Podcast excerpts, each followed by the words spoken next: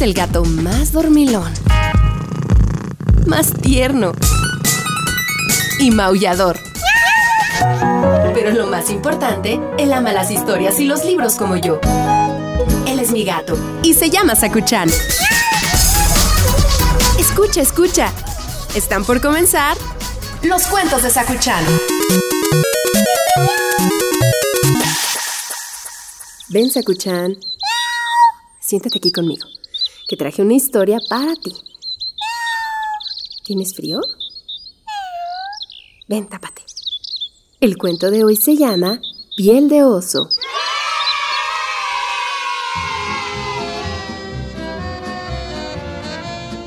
Eras una vez un joven campesino que se encontraba extraviado en medio de un bosque. Después de mucho caminar, el joven se encontró a orillas de un río con un duende muy simpático. Buen día, joven. Hola. Si matas ese oso detrás de ti, no quedará duda de lo valiente que eres, le dijo el duendecillo y señaló hacia unos arbustos donde se escondía un oso aterrador.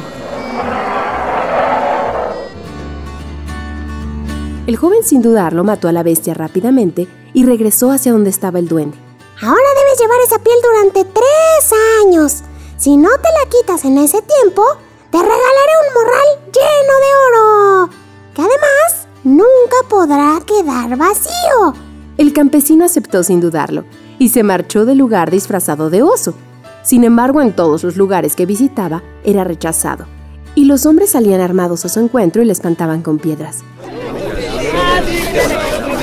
De tanto huir espantado, el joven campesino disfrazado de oso logró hallar refugio en la choza de Ilse, una muchacha radiante y bella que tuvo compasión del oso y le protegió desde entonces. Ven, oso, te daré un poco de agua y comida. ¿Quieres casarte conmigo, hermosa Ilse? Le preguntó un buen día Piel de Oso, porque así le llamaban al campesino. Estaré encantada de ser tu esposa, le respondió la dulce muchacha sin pensarlo. Piel de Oso deseaba que el tiempo pasara volando para poder quitarse el disfraz y cumplir así su promesa al duende. Transcurridos tres años, el muchacho salió en busca del duende para obtener su recompensa. ¡Qué bueno es saber que no has fallado a tu parte del trato, eh! exclamó el duendecillo al verlo, y le mostró a Piel de Oso un morral lleno de oro. Aquí tienes lo prometido, un morral que siempre estará lleno de oro. El muchacho con alegría inmensa regresó a casa de su amada Ilse, la cual se encontraba llorando desconsolada por la pérdida de su prometido piel de oso. ¿Quién es usted? ¿Qué hace aquí? Váyase. Cásate conmigo. Anda, te amo. No, yo ya amo a alguien. Es llamado piel de oso. ¿Acaso no reconoces el amor en mis ojos, querida Ilse? preguntó el joven. Y fue entonces cuando ella lo miró y se abrazaron profundamente. Decidieron casarse al instante. Desde entonces vivieron felices y repartieron el oro entre los más pobres.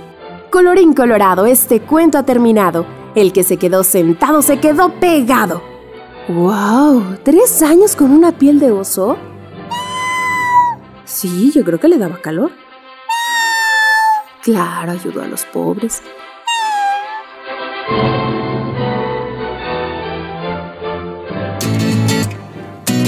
Tan tan.